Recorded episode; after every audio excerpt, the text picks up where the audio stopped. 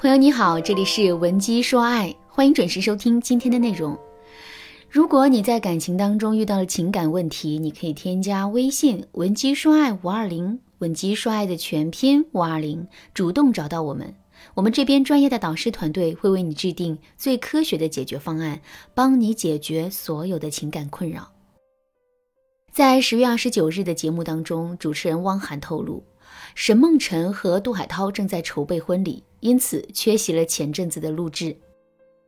说起来，他俩已经历经了七年的爱情长跑，始终感情稳定，甜蜜如初，也是时候进入下一个人生阶段了。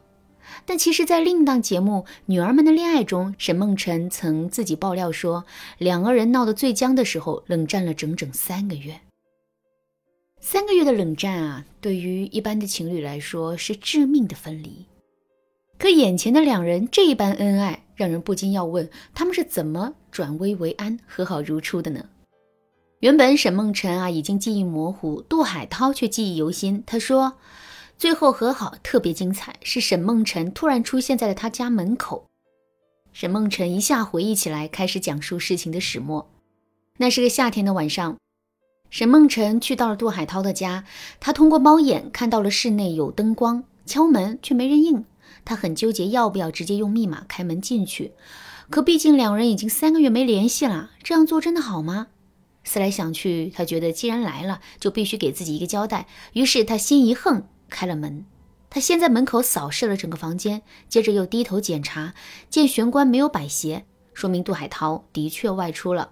再一抬头，看到整个家里的灯火通明啊，这完全不符合杜海涛的节约的习惯。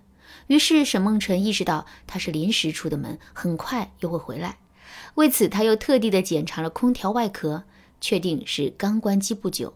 他便退出房间，锁上门，回到楼道去等待。果然，十分钟后，杜海涛回家了。刚出电梯的他，被披头散发又埋头玩手机的沈梦辰吓到尖叫。好在惊吓过后，两人又恢复了嬉笑打闹，负面的情绪也就消散了不少，最终关系重归于好。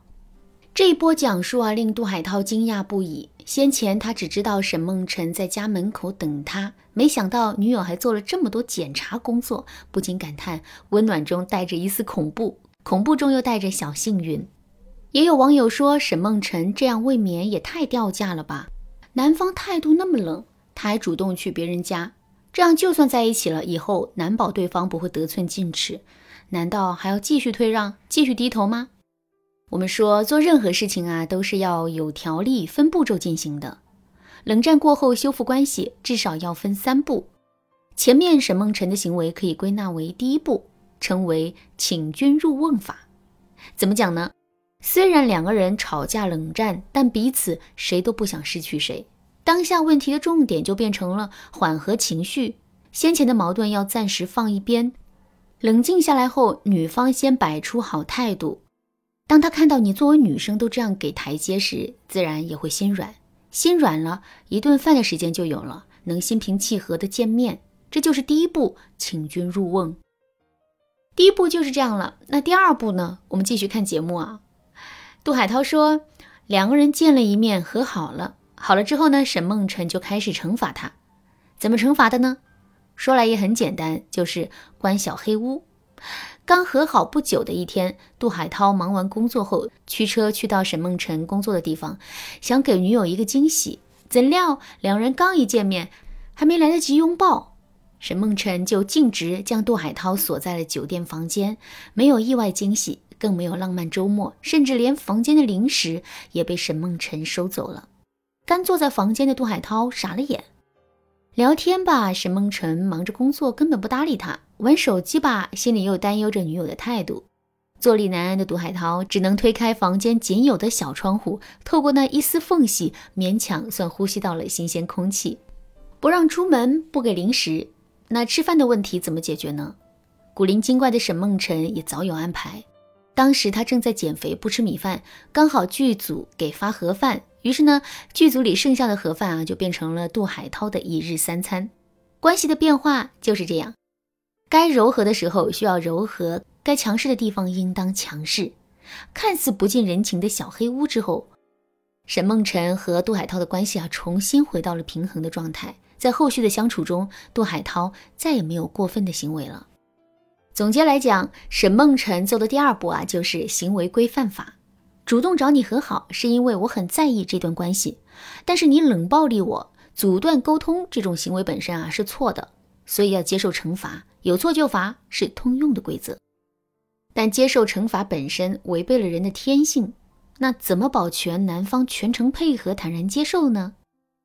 其实发起冷战的人很清楚自己的行为是不合理的，因此在冷暴力你的同时啊，内心同样会产生愧疚感。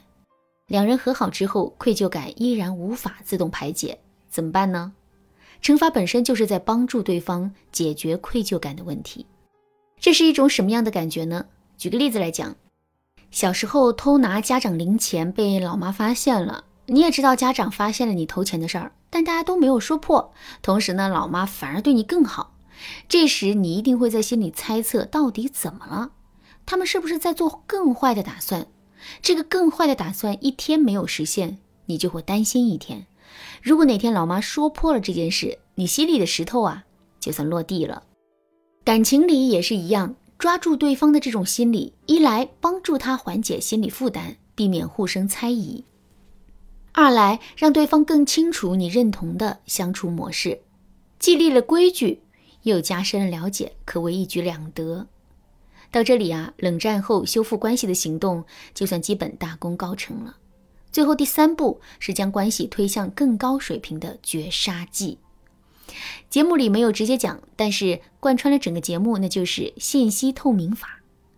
沈梦辰的所有行为在事后都告知了杜海涛，并不是单纯的默默付出，而杜海涛也正是因为了解到了女友的种种不易，才更加努力投入到经营关系的行动中来。由此，双方达成协调一致，共同推进关系的进展。这是一次良好的关系修复的行为示范。用第一步请君入瓮来达到缓和关系的目的，到第二步行为规范，明确彼此在关系中的行为界限，以及第三步的信息透明，推动感情升温，层层递进又步步为营，既有真情流露，又有理性思考。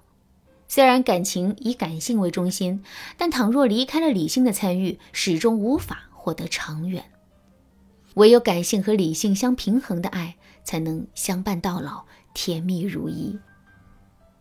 好了，以上就是我今天要讲的内容。听完这节课的内容之后，你对如何修复关系、引导对方做自我调整，是不是有了一个更深入的了解了呢？其实啊，在感情中，主导对方是一个很复杂的概念。有关主导关系的方法以及冷战后关系修复的技巧还有很多。如果你想对此有更多的了解，可以添加微信文姬说爱五二零，文姬说爱的全拼五二零，来获取导师的针对性指导。文姬说爱，迷茫情场，你得力的军师。